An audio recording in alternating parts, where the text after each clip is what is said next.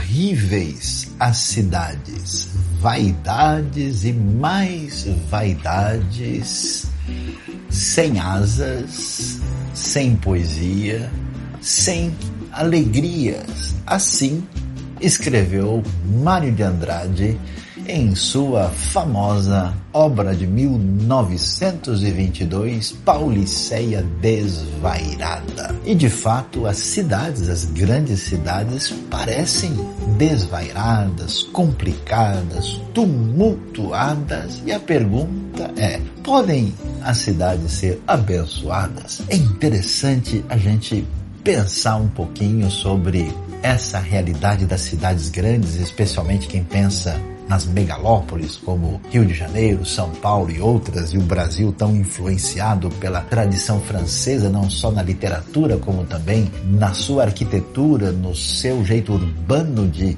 se organizar. Quando a gente presta atenção na realidade da Bíblia, quanta coisa existe sobre a cidade. A cidade é problema. Logo no início da Bíblia, a tentativa do ser humano de construir na sua distância de Deus, no seu ensimesmamento, na sua autossuficiência, se observa na cidade de Caim, quando ele tenta construir um mundo à parte e ali a gente vê o crescimento da imoralidade, da violência, do caos e as coisas se complicam. Essas cidades do mundo antigo eram lugares de opressão, de desigualdade, de maldade e até mesmo de escravidão. E é interessante que nesse caminho de ruptura com a ordem natural, nesse caminho de distanciamento da real sintonia com o sagrado, nós vemos Deus escolher uma santa cidade, cidade de Jerusalém, para fazer o seu plano de redenção e de bênção. E mesmo assim esse ambiente da nova cidade se complica e se transforma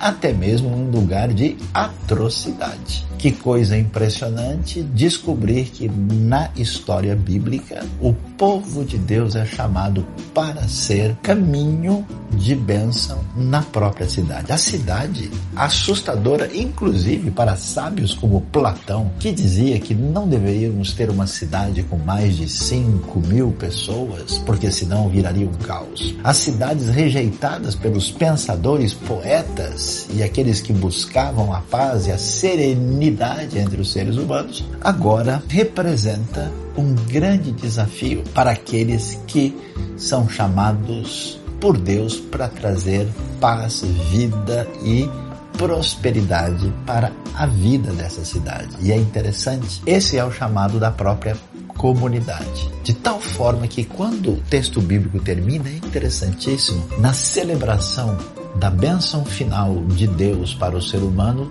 desce do céu uma santa cidade, mostrando que a realidade desvairada, a realidade complicada, a realidade tumultuada pode muito bem já agora ser abençoada, porque a ação de Deus para a cidade traz bênção agora e no futuro dessa cidade complicada que por fim será abençoada.